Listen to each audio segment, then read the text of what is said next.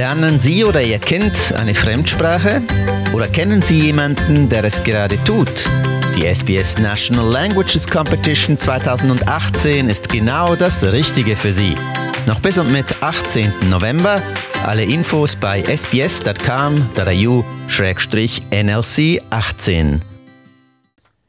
Sie hören SBS Radio mit Christian Fröhlicher. Gleich im Programm ein Interview zum 80. Jahrestag der Kristallnacht mit einem Holocaust-Überlebenden Henry Korn. Ich traf den 89-jährigen Wuppertaler vorige Woche in seiner Wohnung im Melbourner Stadtteil Elstonwick. Henry wird uns schildern, was passierte, als SA-Braunhemden die Wohnung seines Schulfreundes Leo aufsuchten, mit tragischen Folgen für Leo und dessen Eltern, und wie eine mutige Nachbarin verhinderte, dass ihm dasselbe Schicksal widerfuhr. Und ja, wie Henry nicht verstehen konnte, warum er nach dem 9. November nicht mehr zur Schule gehen durfte. Im März 39, ich äh, war in der Schule schon über sechs Monate nicht Schule. Wir hatten nichts zu tun als Kinder. Und ich habe mich auf rumgewandelt in, in die Straßen. Und sehr oft wollte ich, ich hatte Sehnsucht nach meiner Schule. Bin ich rauf die, die Wiesenstraße. Ich könnte nicht reingehen, nur anschauen das Gebäude von, von draußen. Henry Korn schwor sich damals, nie wieder Deutsch zu sprechen.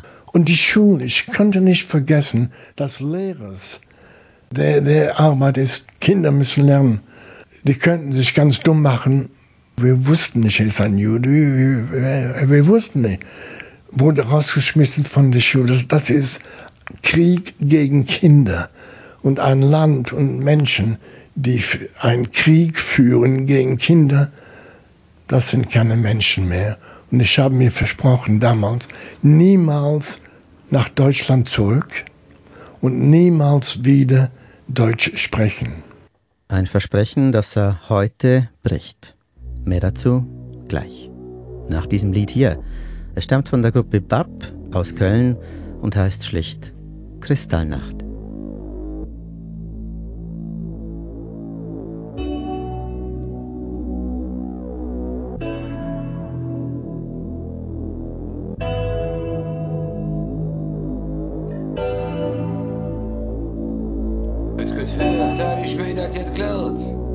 dass sich irgendjemand in mich verirrt.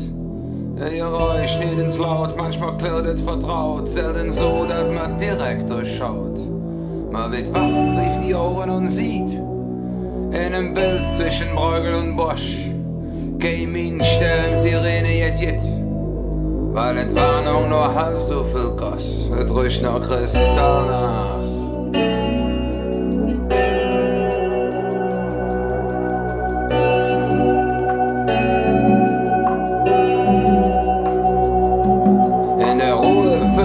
war es dat. Ganz klammheimlich verlöst wer die Stadt.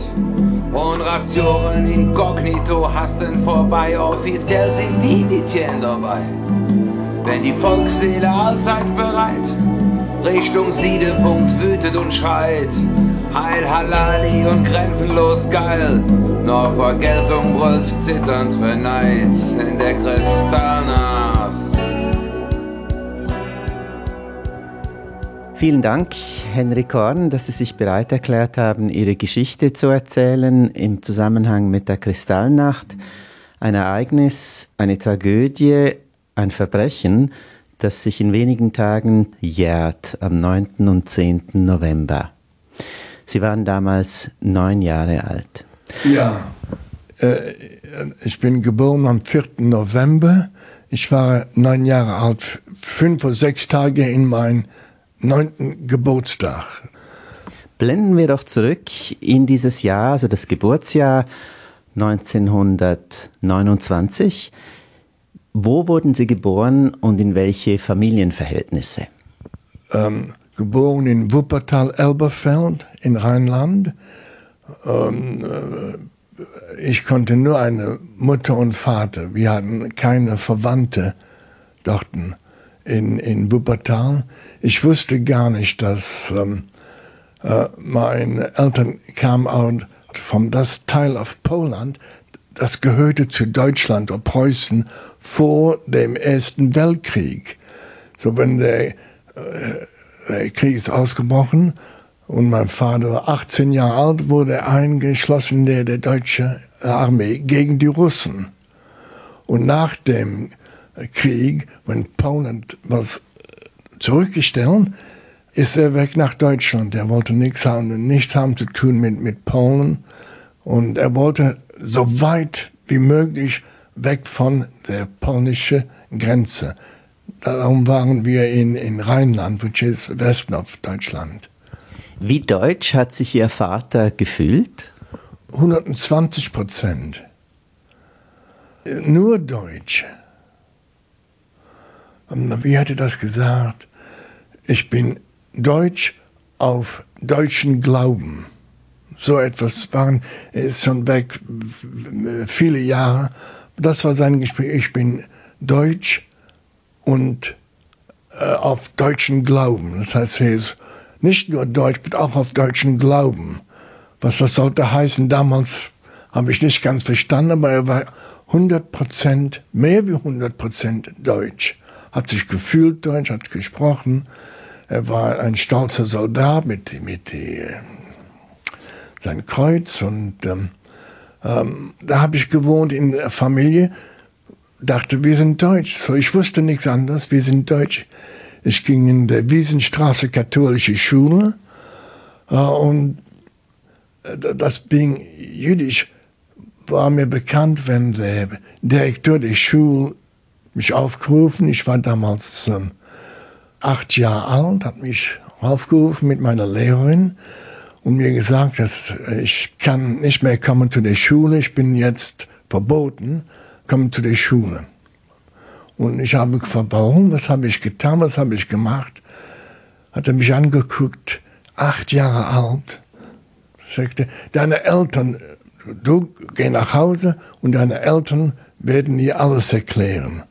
Meine Eltern haben mir niemals etwas erklärt so, die Lehrerin hat kein Wort gesagt, kein Wort helfen.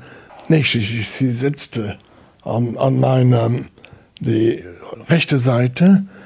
Ich kann mich kaum erinnern, ich glaube, ein Tränen rund gerutscht vom Auge, hat sonst nichts gesagt, hat mich zurückgenommen, hat mich nicht in der Klasse reingelassen, ist in mein Jacke und äh, Schultasche zu der Tür genommen und raus, raus.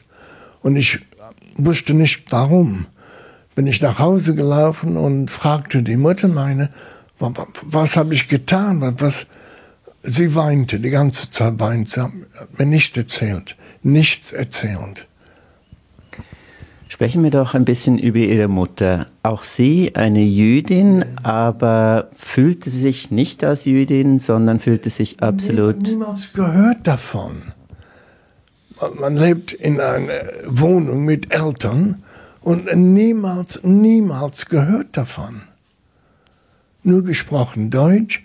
Wir haben keine, die waren nicht fromm keine Religion, niemals in der Synagoge und ähm, nichts. Ich wusste, als ein Kind fragt man, man stellt nicht die Fragen, was sind wir? Ich wusste gar nicht, wir sind Deutsche, sprechen Deutsch und das ist das. Ich habe mir nur gewundert, ähm, ähm, in Weihnachten 1937 hat ähm, ein Jünger in meinen Jahren wir wohnten auf dem zweiten Stock und er wohnte mit der Familie auf dem vierten Stock, aufgerufen, äh, mir zu schauen, was er bekommen hat für Weihnachten. Und ich ging in eine katholische Schule und er war in einer lutheranischen Schule. Wir haben uns gekannt und gegrüßt, aber nie, niemand äh, zusammengespielt. Und er hat ein äh, schönes Geschenk, eine, eine elektrische Bahn, groß, die ganze Stube und das war herrlich.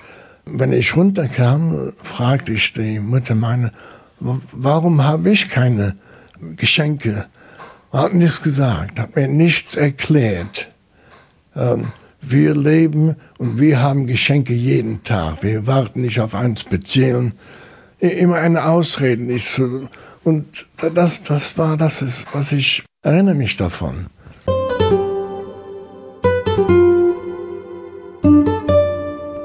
SBS Radio am Montagabend. Ich spreche mit dem Holocaust-Überlebenden Henry Korn in seiner Wohnung in Elstonwick, Melbourne. Kommen wir ins Jahr 1938, 9. und 10. November, die Kristallnacht. Braunhemden haben da in ganz Deutschland, in Österreich, im Sudetenland, unterstützt von ganz normalen Bürgern, die sich anstecken ließen von dieser Gewaltorgie, die sich dann entfaltete, 91 Tote und es wurden viele, viele Synagogen 267 beschädigt oder zerstört, auch jüdische Geschäfte und so weiter. Die 91 Tote, Sie haben den Kopf geschüttelt, eine Mindestzahl, nicht wahr? Die 91 Tote wurden ein Death Certificate, wie sagt man das, ein Todesschein. Ungefähr 2000 Menschen wurden ermordet. Ich war ein Zeuge zu mein Freund Leo Trotsky und seine Vater und Mutter hat man vom Fenster rausgeschmissen. Die lebten auf dem vierten Stock. Das sind drei. Ich habe gesehen, eine Frau, die ähm, wollte retten die Torah Scrolls, wie, wie, sagt man das, die Rollen, wurde geschnappt und die, die SA-Männer haben angezündet ihre Kleidung und sie ist verbrennt geworden mit die Bücher. Das ist viel. Und auch nach dem Kristallnacht in der Früh am 10. November ich besucht mit meinem Vater ein, wo ein Haufen mit zerbrochene Möbel und, und eben ein, ein, ein Flügel auf der Straße war, wusste man, da ist ein jüdisches äh, Wie sagt man das, Wohnung. Und ähm, habe ich gesehen, eine Frau auf, gelegen auf dem Boden, äh, hat sich nicht gerührt. Ob sie gelegt hat, weiß ich nicht. Da waren zwei Männer in einem zerbrochenen Sofa, so wie paralysiert. Das heißt, persönlich habe ich gesehen, in einer kleine, ziemlich kleine Stadt Elberfeld, vier und ähm, 91 Death Certificates, wie ruft man das, Todesschein, wurde ausgeschrieben, aber ungefähr 2000 Juden ermordet. Die genaue Nummer weiß man nicht, aber viel, viel mehr wie 91 und 30.000 wurden weggeschickt nach äh, Kapzettler. Sie selber haben also diesen Schulfreund verloren, den Leo. Was können Sie uns über ihn erzählen? Und seine Mutter und Vater. Dieser Freund, Leo, Trotsky. der wurde aus dem Fenster geschmissen, aus dem vierten Stock. Von wem denn? Die, die ähm, äh, SA-Männer, der Vater probierte, die Männer wegzuschicken von der Tür die sind reingebrochen, haben ihn geschnappt, aus dem Fenster auf, die Mutter und dann der Leo. Er musste doch ähm, beschützen, die Familie. Die drei Männer, die kamen immer in drei, zurückstoßen von der Türe weg. Die sind drei, die waren stärker drei und die haben ihn genommen und er, er wurde rausgeschmissen, die Frau und, und Leo. Warum hat Ihre Familie nicht dasselbe schreckliche Schicksal erlitten in jener Nacht, 9. 10. November? Das ist eine, eine lange Geschichte. Neben uns auf dem zweiten Stock lebte Familie Lawitzki. Der Mann arbeitete in Aachen und kam nur zurück jede zwei oder drei Wochen für ein Weekend Mrs. Lewitsky war sehr antisemitisch, sehr gefährlich, hatte zwei Söhne, die waren in der Sturmstaffel, die SS. Und wir wohnten auf dem zweiten Stock. Sie hatte die erste Tür, wenn man raufkam, die Treppen, sah man ihre Tür. Und da hat sie raufgeklebt, ähm, wie sagt man das, Stickers. Äh, Stick Kleber? Yes die, die Türe war voll mit diesen kleinen Klebers. Juden raus, die Juden sind unser Unglück, die Juden haben zum Kriege gehetzt, raus mit den Juden. So, die ganze Türe voll. So, jedes Mal wir kamen rauf nach äh, ein bisschen einkaufen, Mutter und ich und, und meine Schwester, stand sie vor der Tür und sagte uns, geht weg von Deutschland, es wird euch Schreckliches passieren. Schreckliches passieren, ob ihr nicht weggeht. Ihr müsst verlassen Deutschland. Wir, wir brauchen sie nicht hier, wir, wir wollen sie nicht hier. Macht, dass ihr wegkommt, weil was wird passieren, wird sein schrecklich. Wir wussten nicht, was das heißt. So kann sich vorstellen, jedes Mal. Und sie wusste immer, wann wir zurückkamen. Sie wusste, wir kamen auf die Treppen und da manchmal hatte sie zwei Söhne in der schwarzen Uniform. Aber die haben niemals etwas gesagt. Sie hat geschrien und sie sagte für, für alle. Ähm, kam der 9. November. Ich habe gehört, es ist etwas sich an. Ähm, ungefähr 11 Uhr habe ich aufgeweckt, da geht, da ist etwas los. Und ich kam raus vom meinem Bett, vom Bettzimmer, und da waren meine Eltern am Fenster und haben da runter geguckt. Und ähm, da waren die Menschen mit den Fackeln die, und äh, äh, manchen Uniformen, manchen noch geschrien, raus mit den Juden, die Juden zum Tod. Und wir hören äh, Sachen rausgeschmissen vom Fenster nicht gesehen, nur gehört, gefallen und das macht, da, daher kommt der, der Wort Kristallnacht. Äh, Geschirr, Tassen, alles rausgeflogen durch das Fenster und wir hatten Angst. Was, was, mein, meine Eltern haben gezittert. Da, da ist etwas los. Ich habe nicht genau verstanden, was das ist. Gezittert. Wir haben gehört, die ähm, Schuhe, die, die mit den Nageln und die, die, Soldaten haben getragen, kamen auf die Treppen und wir haben gehört, und die kam zu unserer Tür und unglaublich, die Frau Lewitzki war außerhalb und sagte, nein, nein, nicht diese Menschen, ich kenne die persönlich, das sind richtige Deutsche, voll Deutsche, äh, nein, und die sagten, wir haben die Namen hier auf unsere Liste zu rein. Nee, das ist ein Irrtum, geht weg. Und sie geschrien, die, die, die hat eine laute, very laute Stimme. Gesch dauert ungefähr zehn Minuten. Und die sind weg. Also ganz unglaublich. Wenn man das sieht in einem Film, sagen wir, das, das, ist, das ist ein Film. Sie hat sie nicht reingelassen.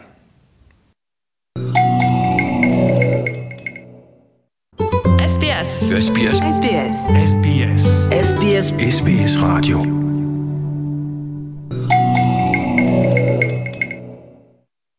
SBS Radio am Montagabend nach wie vor mit einem Gespräch mit Henry Korn, ein Überlebender der Kristallnacht vom 9. 10. November 1938 in Wuppertal. Was haben Sie gesehen und erlebt in den ersten Tagen und Monaten nach der Kristallnacht? Ähm, wir hatten Angst, was wird uns passieren? Nichts passiert. Ich kann nur sagen, dass ähm, im März 39 ich äh, war in der Schule schon über sechs Monate nicht schulisch, war, wir hatten nichts zu tun als Kinder. Und ich habe mich auf rumgewandelt in, in die Straßen und sehr oft wollte ich, ich hatte Sehnsucht nach meiner Schule. Bin ich rauf die, die Wiesenstraße. Ich könnte nicht reingehen, nur anschauen das Gebäude von, von draußen. Und ähm, die Straßen waren immer leer mit Menschen, weil Essen war schon rationiert. Jeden Morgen musste man die Reihe machen und acht, jedes, was man kauft, war immer in ein Achtel. 125 Gramm Butter, Mehl, was man Cup war immer. Und jeden Morgen musste dann in der Reihe stehen. Nach 10 Uhr war alles weg. Ähm, so die Straßen waren leer und ich spaziere die, die in die Wiesenstraße. Mit einmal höre ich meinen Namen, Heini, Heini. Ähm, ähm, und ich gucke, da ist niemand, ne? gucke um. Und da sehe ich die Frau Lewitzki auf dem ersten Stock in das Haus. Und ich war mit meiner Schwester und sie sagt, das ist eine schlechte Frau. Ich laufe weg. Ich sage, nee, nee, deutsche junge Kind, wenn ein erwachsener Mensch sagt, warte, steht man da warten. Ich stehe, sie ist weggelaufen und sie kam drunter und fragte mir in, in altmodisch Deutsch, das ist so lange weg, wie geht es deine gnädige Frau Mutter? Ist das Deutsch? Gnädige Frau Mutter. Ich bin neun Jahre alt, gnädige Frau. Äh, es geht dir gut. Ähm, gebe meine besten Wünsche. Und hier ist ein, ein, ein, ein little um, bag mit Süßigkeiten für dich. Und grüße deine Mutter. Äh, die Schwester meine war 100 Meter weg. Und ich habe ihr Danke vielmal, ich will das sagen. Und ähm, sie ist rein und ich bin runter, zurückgelaufen zu nach Hause sagen meine Mutter, das ist, was ist mir passiert. Sie weinte. Ob man das verstehen kann, das kann ich nicht verstehen. Was ich gesehen dem, ich war niemals in der Synagoge. Ich habe verstanden, das war ein Ort, wo Juden beten. Und am 10. November bin ich, äh, meine Eltern haben sich immer gestritten. Konnte ich rauslaufen und, und spazieren die Straßen.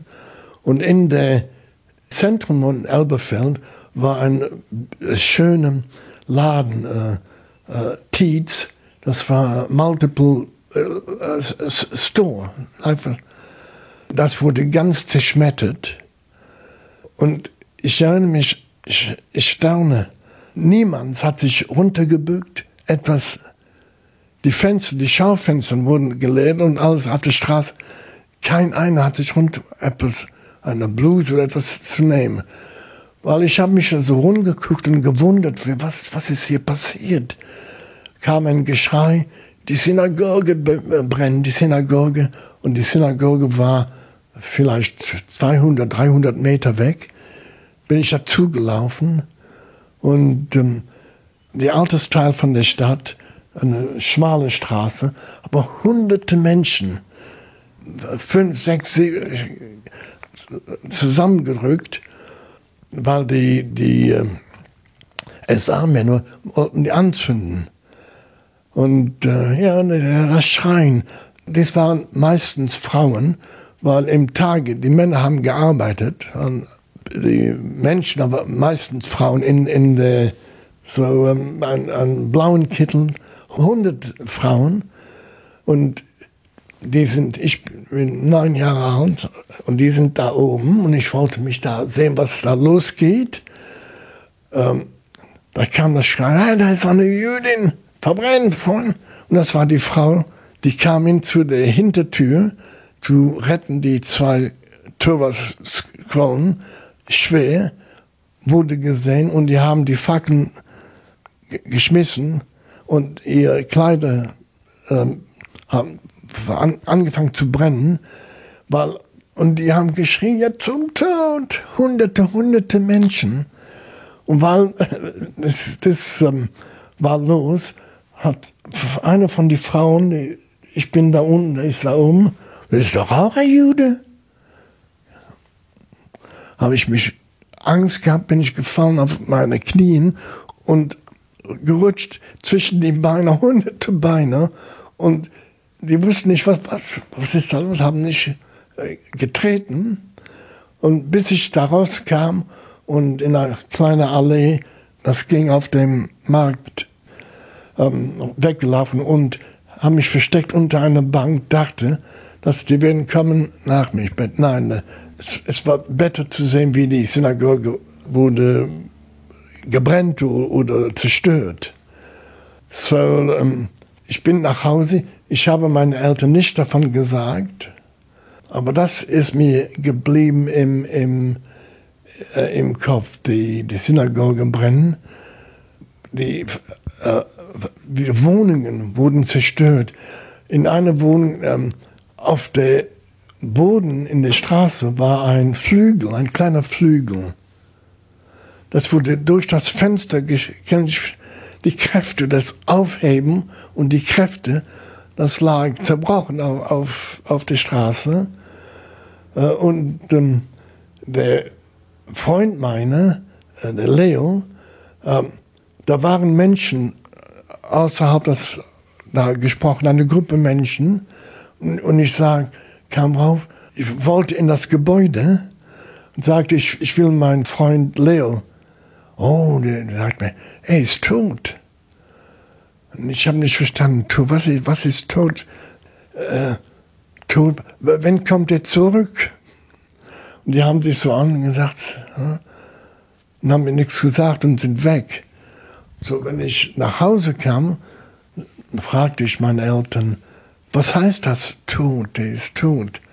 Die haben mir nichts erklärt, weil ich war, wäre ich zwölf Jahre alt, würden die mir erklären, aber neun Jahre, nein, haben mir nichts erklärt.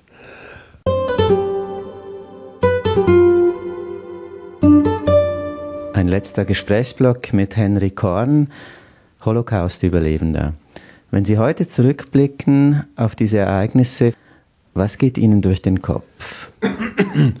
ähm, nachdem wir wurden aus, meine Schwester und, und äh, ich wurde rausgeschmuggelt auch vom Deutschland in Ende Mai 1939 und ich hatte mir versprochen, niemals wieder Deutsch sprechen. Ich werde niemals wieder, was ich gesehen habe als ein äh, neun Jahre und die Schule, ich konnte nicht vergessen, dass Lehrers, der, der Arbeit ist, Kinder müssen lernen. Die könnten sich ganz dumm machen. Wir wussten nicht, er ist ein Jude. Wir, wir, wussten nicht. Wurde rausgeschmissen von der Schule. Das ist Krieg gegen Kinder. Und ein Land und Menschen, die einen Krieg führen gegen Kinder, das sind keine Menschen mehr. Und ich habe mir versprochen damals, niemals nach Deutschland zurück und niemals wieder Deutsch sprechen. Und äh, das habe ich, das, das ist das erste Mal in 70 Jahren, dass ich, das erste Mal, dass ich Deutsch spreche. Ähm, äh, man hat mir gesagt, aber der, äh, Deutsch ist, das ist eine Sprache. Das ist äh, Deutsch, die, die, Sprache hat nichts zu tun da. Die Sprache hat nicht, was ist, wie die Sprache wurde gebraucht, was man macht mit der Sprache. Juden raus, die Juden haben zum Krieg gehetzt. Das war, Juden haben zum Krieg, welchen Krieg, die, was man macht mit der Sprache. Und das ist, ich wusste gar nicht, wenn Margot hat mich angerufen, ich dachte, ich würde sprechen in Englisch. Wenn das zweite Mal, hat sie angesagt, das ist in Deutsch. Ich sag, wieso das? Hätte sie mir das gesagt am Anfang, das erste Mal, sie hat angerufen, das ist, wird dann, würde ich sagen, nein, nein, nein, danke vielmals nicht, nein, das, das ist, ähm, mein Deutsch ist not, ist nicht äh, gut. 70 Jahre und weg von der Schule, neun Jahre alt. Das ist das letzte Mal, ich habe Deutsch gesprochen. Henrik Korn, vielen Dank für das Gespräch. Jetzt danke für die Zeit.